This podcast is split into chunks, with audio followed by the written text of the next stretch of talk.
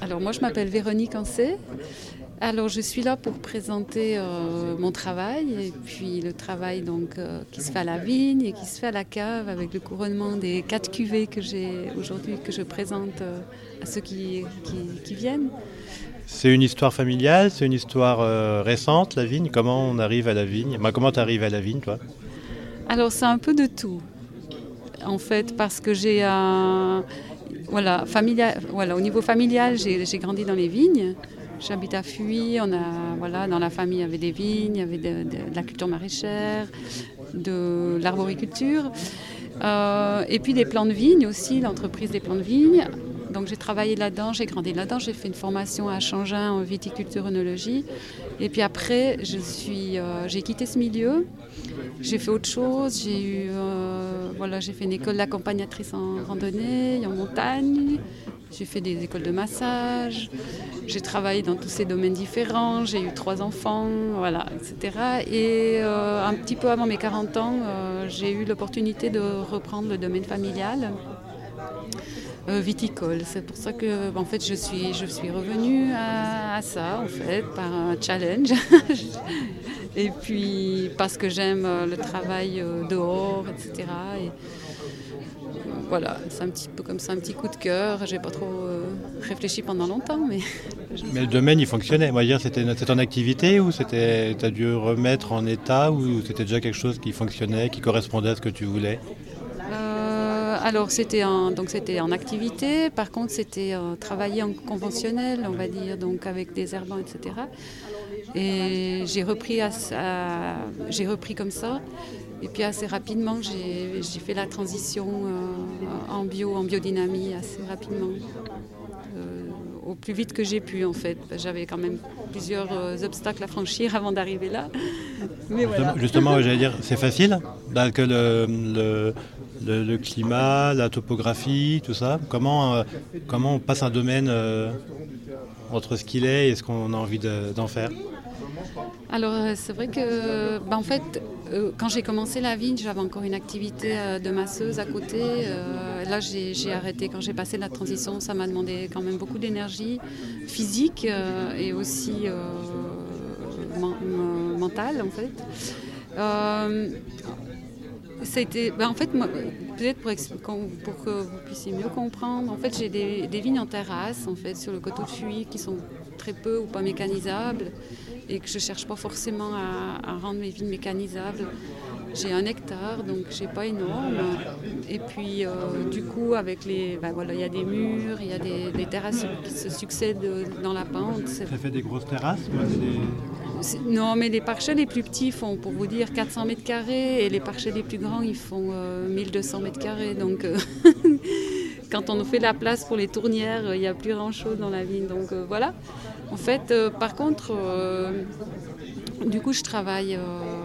Bah, disons, quand j'ai fait la transition, il y a eu deux gros changements à apporter. le premier, ça a été de faire les traitements, en fait. donc, de reprendre l'atomiseur et faire des traitements à l'atomiseur euh, qui ici en Valais avait été remplacé par l'hélicoptère ou euh, par d'autres, euh, principalement par l'hélicoptère. Donc ça, ça a été aussi mon premier gros pas parce qu'il a fallu que je me remette avec l'utilisation de cette machine qui est quand même assez lourde et voilà. Et je me suis mis un peu en forme pour le faire et puis après, voilà, j'ai, maintenant j'ai de l'aide. Donc, et puis après, la deuxième chose, c'est vrai que dans les vignes sur le coteau, avec la gestion de l'enherbement, c'était aussi un truc euh, qui était peut-être pas évident à mettre en place, mais finalement ça, se déroule très bien. Et puis euh, je fais de la fauche alternative avec la débroussailleuse. De temps en temps avec une espèce de enfin de petit, euh, comment on appelle ça, une grosse tondeuse à gazon, hein, mais qui est faite pour les vignes. Et du coup, euh, voilà, je gère avec ça et puis je fauche pas non plus beaucoup. Euh, j'essaie de garder le plus l'herbe le, plus longtemps possible. Et la vigne, c'est bien fait à ça. Elle a retrouvé son équilibre. En tout cas, la vigne, elle s'est adaptée. Euh, bah, voilà, elle s'adapte en fait. Et puis surtout, je pense qu'elle retrouve un petit peu son milieu d'origine. Puis je pense qu'au fond d'elle, j'espère qu'elle est contente. Moi, en tout cas, ça me pour ma part, je suis, enfin, j'ai beaucoup plus de bien-être de travailler dans des vignes complètement enherbées. Euh, j'ai le plaisir de voir revenir en fait plein d'espèces. Parce qu'en fait, voilà, comme je suis. En gros, je travaille seule, donc je suis tout le temps, quasi tous les jours à la vigne, à la saison. Et puis, j'ai vraiment de la chance de pouvoir voir tous les, entre les oiseaux, les insectes, les reptiles, et tous les petits mammifères, en passant du lièvre. Voilà, c'est un plaisir. Et donc ça fait des beaux raisins. Et avec ces raisins, on les rentre en cave. Et après, il se passe quoi alors chez toi? Ça se passe comment? Une cave, euh, une cave dans le Valais, ça ressemble à quoi? Je pense que la mienne, elle ressemblait à beaucoup. Elle ne ressemble pas tellement à d'autres. En fait, dans le sens où on travaille avec très très peu de matériel. Euh, euh, en fait, euh, l'idée, c'est de faire, euh, d'accompagner le vin dans tous ces processus et d'intervenir le moins possible. En fait, c'est un peu ce que je fais à la vigne aussi. Donc, euh, du coup, on n'utilise pas de sulfite avant la fin des vinifications. J'utilise pas de levure, pas d'aliments pour les levures, on fait pas de collage, on fait pas de, on passe pas le vin dans les pompes. Pour l'instant, on a toujours pu réussir à travailler par gravité parce que c'est vrai que j'ai la chance d'avoir des petits volumes qui me permettent de faire ça. Euh, on a choisi la voie de l'élevage en barrique pour les rouges et puis euh, des amphores en grès pour les blancs pour euh, garder, pour que les vins puissent continuer d'évoluer dans, dans leurs contenants. Pour l'inox, ben, ça fige un peu les vins vu qu'il n'y a pas, d'échange avec l'extérieur. Et puis pourquoi le choix de la barrique, non, du, l'amphore en grès pour les blancs? C'est parce que le grès, en fait, c'est des types d'amphores qui n'amènent pas d'aromatique particulière. On voulait garder un peu une certaine neutralité au niveau des blancs. Et puis le, clou, c'est que donc on travaille comme ça, on, fait, on verse les caissettes directement dans le pressoir, on ne fait pas les grappages, on fait un pressurage assez léger, euh, type vertical. Et puis après, on fait un, premier débourbage, en fait, un peu grossier. Puis après, on met en, barrique, ou non, enfin en barrique, en amphore. Ça, c'est pour les blancs. Et puis, on les, on les laisse faire les fermentations euh, là-dedans. Ils sont élevés sur les lits jusqu'à la fin. Puis à la fin, on m'embouteille avec euh, bouteille par bouteille. Ça veut dire qu'on n'utilise pas la machine euh, de mise en bouteille. On les remplit euh, avec une petite canule, un petit tuyau qu'on met dans le goulot et puis on fait les niveaux aussi. puis après, on bouche.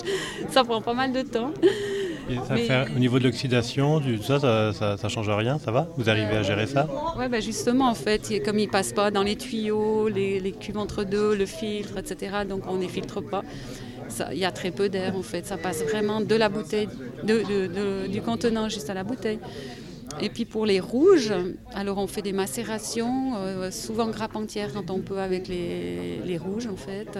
On va chercher en fait la maturité vraiment optimale de la rafle et des pépins pour permettre ça, pour pouvoir euh, voilà, extraire euh, des tanins. Et puis après on passe à en barrique, on va permettre à ces tanins vraiment de s'intégrer au vin. Et puis du coup, euh, alors à ce moment-là, ils sont dans une cuve. Après, quand ils ont fini les macérations, on met en presse. Puis après, on met en barrique. Et là, on laisse la barrique jusqu'à ce qu'on décide que ce soit bon. Et en fait, euh, bah, par exemple, pour le millésime 2021, ils ont fait 15 mois ou les deux, 15-16 mois euh, dans les contenants avant d'être mis en bouteille, que ce soit les blancs ou les rouges. Et puis la mise en bouteille des rouges, alors on a une petite, euh, un tout petit robinet qui s'appelle chèvre de bec qu'on fixe au fond de la barrique. Donc c'est toujours une, aventure d'enlever le bouchon puis vite mettre ça, vite enfiler cette, ce petit robinet et en fait après on remplit euh, bouteille après bouteille euh, tranquillement, on laisse couler le vin dans la bouteille, après on fait un bouchonnage et puis voilà. Très artisanal en fait. Oui c'est ça, c'est pour ça que je dis c'est, ça certes vraiment artisanal. Après, ben voilà, comme je disais, on a pour l'instant des, petits volumes. Des petits volumes, ça me permet d'être vraiment en, contact assez serré avec le vin. Ça, c'est quelque chose que j'apprécie beaucoup. Là, les cuvées, tu en as quatre. Alors, c'est quoi? C'est des monocépages C'est des assemblages Ou c'est euh, des choses exceptionnellement rares Ou c'est des choses euh, plutôt classiques, entre guillemets, euh, dans le type de cépage? Alors oui, j'ai quatre cépages. En fait, j'ai deux blancs et deux rouges en 2021. ils sont assez classiques, si on pourrait dire comme ça. C'est un gamay, un gamay, gamay Syrah pour les rouges et Fendant Johannis pour les blancs. Euh, en fait, c'est des On va juste euh, faire le, le Gamay Syrah, bon, nous on est habitués. Mhm. Et après, les deux autres cépages, tu peux nous, vous expliquer, Fendant Giovanni? C'est deux cépages d'assemblage, c'est ça? Non, non, c'est deux cépages. Alors, ouais, le donc le Fendant, c'est donc issu du cépage, c'est le chasselas. Le. Euh, non, c'est en monocépage. Euh, bah, le chasselas, c'est une très vieille vigne, c'est la, une des plus vieilles que j'ai. Elle a été plantée en 1970. Euh, une partie, il y a quelques cèpes qui ont été plantés par après quand la vigne, voilà, les cèpes quand ils meurent les uns après les autres. Puis il y a aussi pas mal de trous, donc euh, c'est vraiment une vigne priori, euh, majoritairement il y, a, encore les, vieux cèpes d'origine. et puis pour le Johannis, c'est une vigne beaucoup plus jeune que j'ai plantée quand j'ai repris le, le, domaine, donc il y a peut-être un peu plus de 10 ans comme ça. Mais c'est des vignes qui étaient déjà là avant historiquement. Ces cépages-là Ou c'est des cépages que tu as fait revenir, toi? Ah non, c'est des, cépages d'ici, ouais, qui étaient, enfin, pas autochtones pour le Johannis ou le Fendant, mais qui, sont, euh, qui étaient déjà plantés ici en vallée depuis, depuis, depuis bien longtemps. Euh, alors par contre la petite Arvine, alors bon moi j'ai un hectare, là je vinifie seulement une partie, une partie j'ai vendu le raisin euh, pour, euh, voilà, pour pas mettre tous les œufs dans le même panier au départ, pour gentiment me faire connaître aussi, avoir de la clientèle. Donc la petite Arvine, j'ai vendu en 2021 et le païen aussi.